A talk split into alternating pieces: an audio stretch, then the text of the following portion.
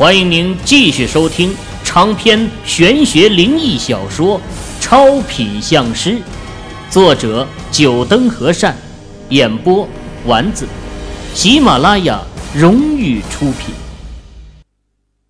第四集，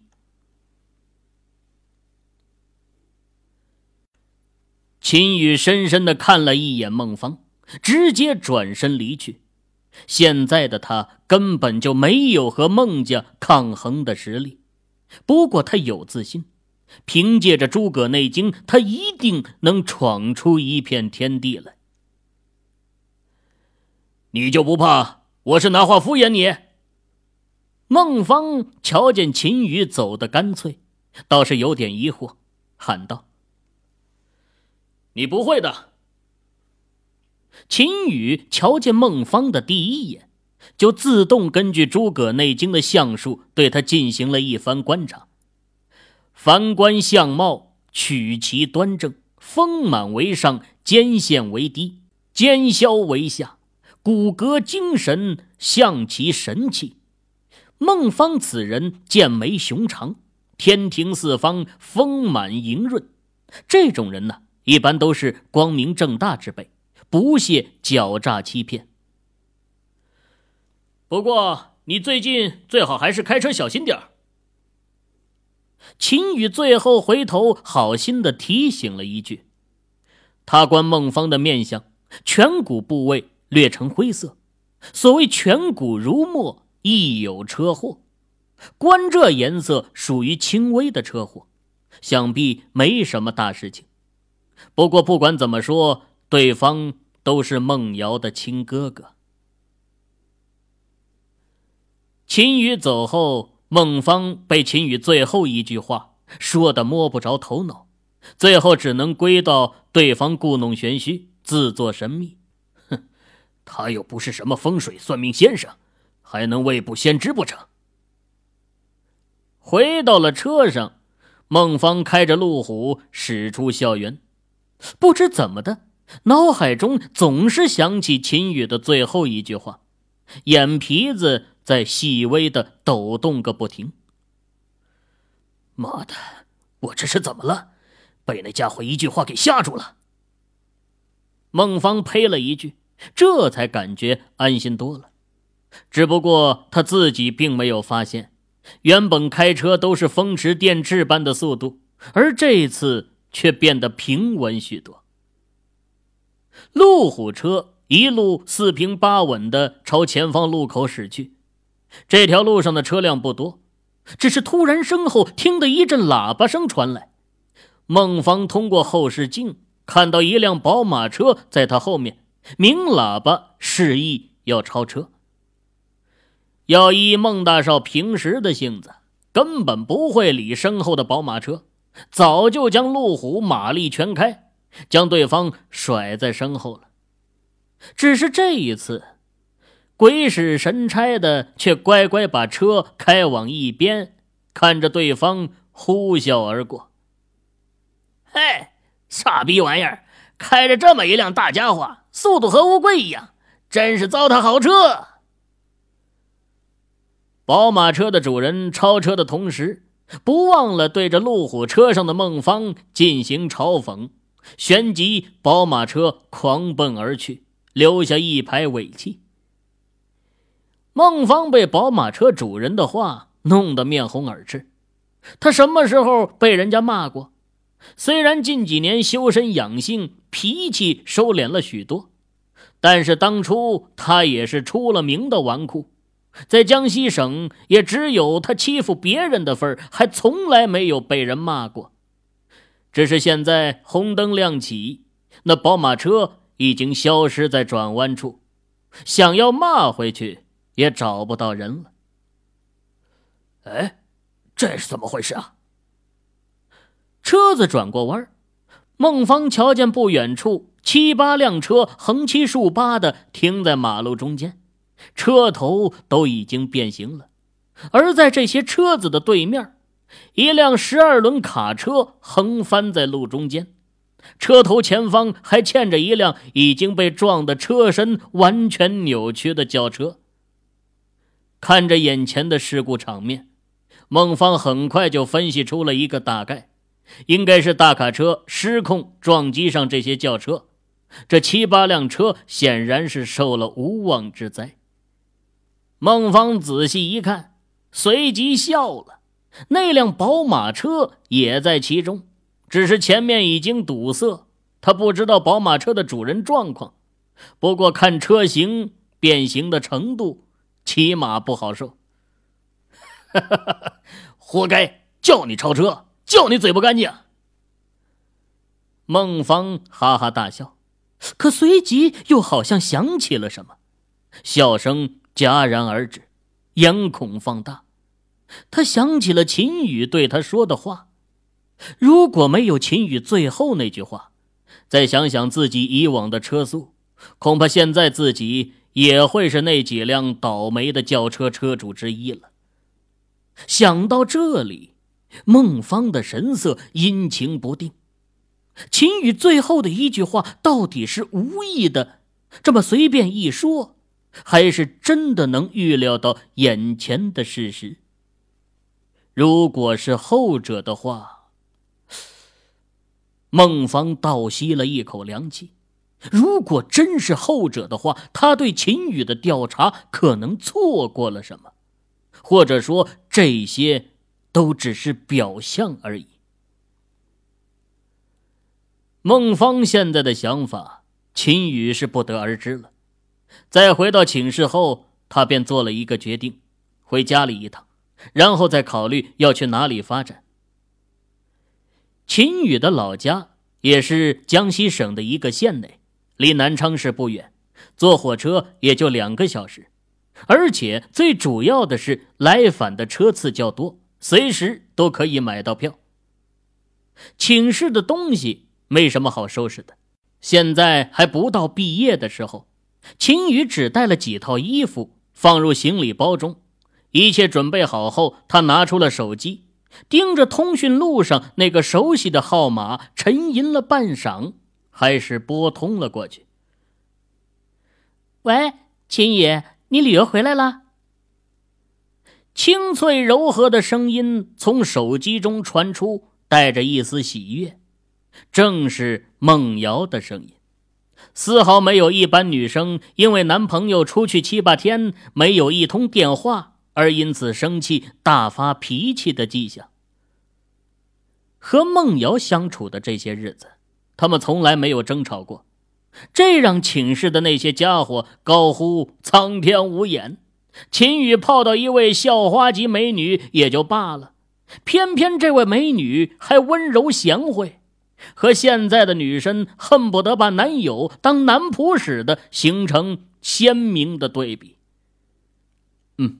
我刚回来。秦宇柔声回应道：“哎，你都去了哪里玩啊？”秦宇通过电话和孟瑶详细的说了这次旅游去玩过的地方，旅途中的一些好笑事情，不时的引得对方娇笑吟吟。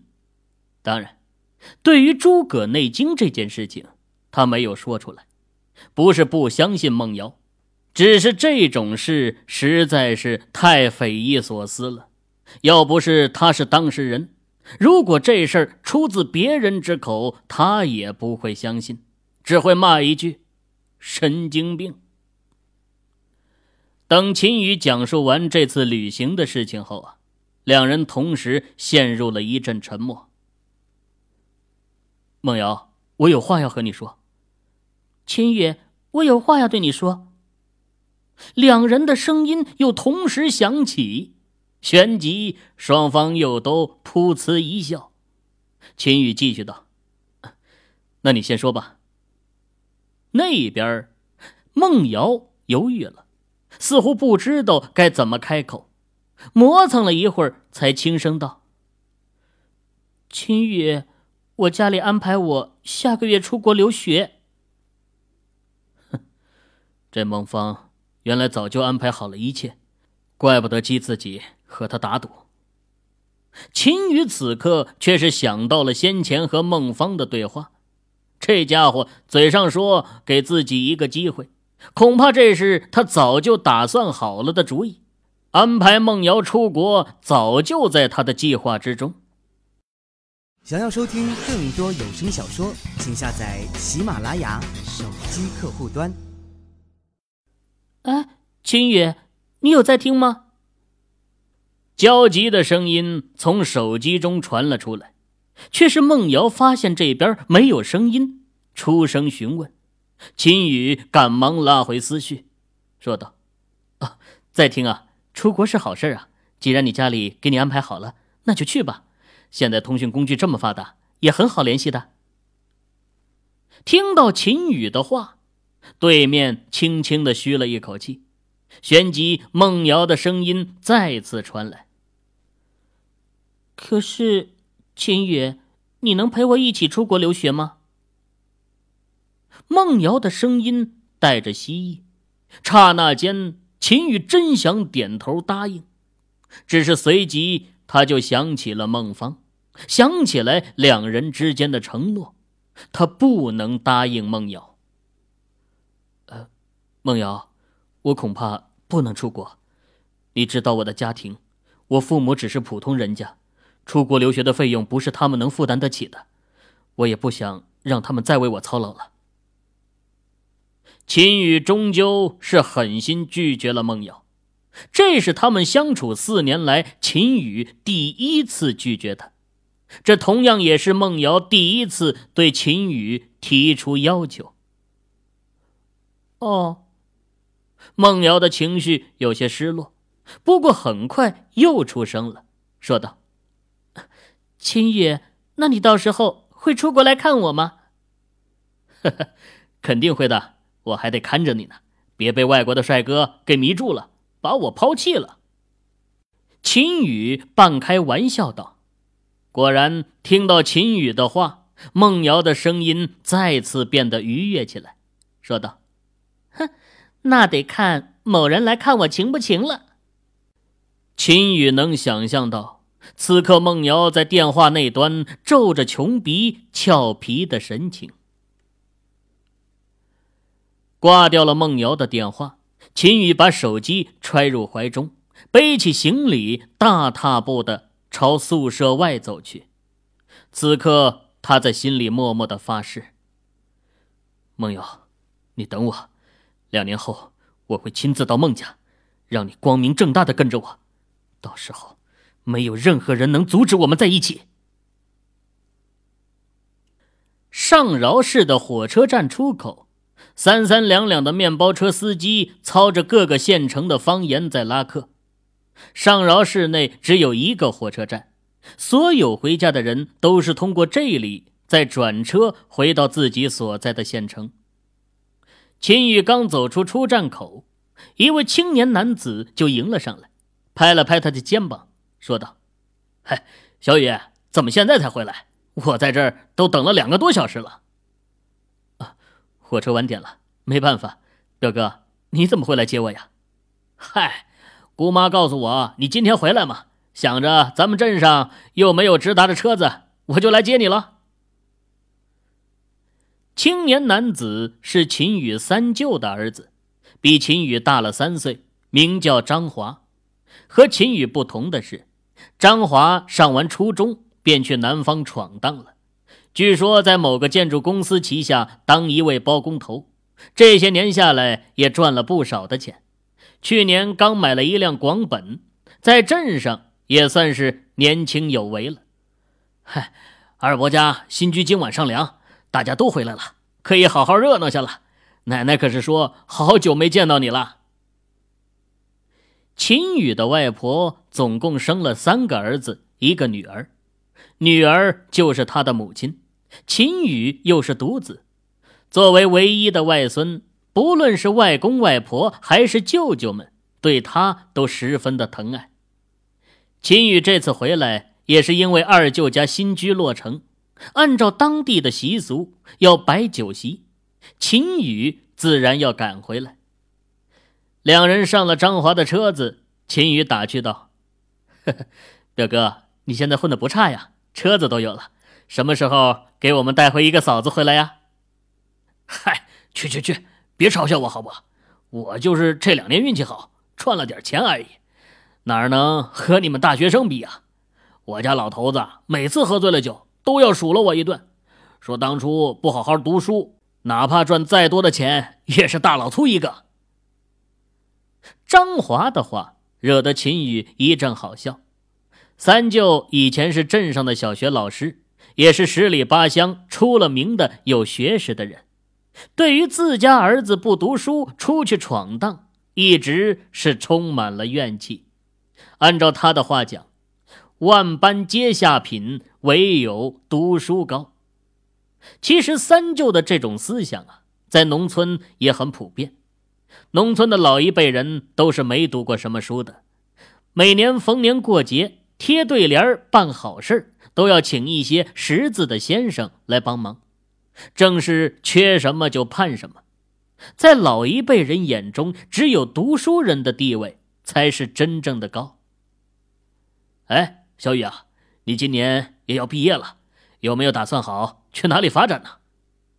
啊，没啊。怎么，表哥，你愿意收留我？嘿嘿，只要你愿意来，我就敢收留你。哎说实话，我现在有点力不从心了。这活干的大了，很多事儿都忙不过来了，尤其是账目这一块我读的书又少，请一个外人来当会计又不放心。呵呵，可是我又不是学会计的，去你那工地也没法帮你算账啊。哎，不过我倒是有一个办法，可以帮你解决这个问题。秦宇的话。引得开车的张华转过身来，认真的问道：“嗨，小雨，你从小就聪明，点子多，哎，有什么方法和我说说呗？”“哈 哈我的方法呀，很简单，就是找一个会会计专业的嫂子，不就得了？”“嗨，你小子又打趣我了不是？我一个初中毕业的大老粗，人家那些女大学生哪会看得上我呀？”“哎，表哥。”这你就不知道了。秦宇的眸子闪过一道狡猾的亮光。要知道，表哥已经二十六了，在农村，二十六岁还没有女朋友可是很少见的。为此，外婆和舅妈不知道唠叨过多少次了。嗨，现在又不是以前，大学生遍地都是，这工作也不好找。哥哥。你现在怎么也算是一位老板了，又不是配不上，怕什么呀？秦宇说的是实话。自从大学扩招，每年毕业的大学生有几百万，多少大学毕业的学生出去工作，月薪也就三四千左右。在现在这个物质社会，很多人看人的标准就是以钱为主了。就表哥这样的年轻又有钱的，还是有很多女大学生首选的目标。黑色的广本缓缓驶进镇上，并没有前往秦宇家，而是直接一转，停在了一座刚建成的四层毛坯房前。这栋房子就是秦宇二舅家的新房了。这农村有一个风俗。新房建成必须要摆落成酒，而且这个时间也是有讲究的。新屋动土的当年可以选择一个吉日，要是当年不选的话，就只能等到三年后。而在这三年时间里，新屋是不能放爆竹烟花的。秦宇的二舅也是一个很喜欢热闹的人。要他逢年过节不能放爆竹烟花，实在是太难受了。因此，房子的毛坯建好了，他便找了一位风水先生，直接选了个黄道吉日，也就是明天，摆新屋落成酒。下了车，秦宇端倪着这栋新房，眉头轻微的皱起，回头打量了一下四周的环境。脸色随即一变，充满了凝重。嘿，小雨，怎么了？从另一边下车的张华瞧见自家表弟的神情，出声问道：“表哥，这栋房子的选址是请哪位风水师傅看的？”“嗨，咱们镇懂风水的也就只有李家一家人呗，请的是李师傅，他选的址。张华答道：“李师傅，哎，我记得李老爷子好像去年心脏病突发去世了吧？”“嗨，呃，是李老爷子的儿子李国芳师傅。”听了表哥的回答，秦宇略有所思的点了点头。李老爷子替镇上人家看风水看了将近半辈子了，应该不会不知道这种格局。如果是他的儿子，倒是可以理解，想必是学艺不精。唉，都说庸医害人，没想到这风水师要是平庸，害处之大，更是远在庸医之上啊。秦宇咕囔了一句：“哎，小雨，你在嘀咕什么呢？”啊，没什么，走吧，表哥，外婆他们想必都在里面，别让他们等急了。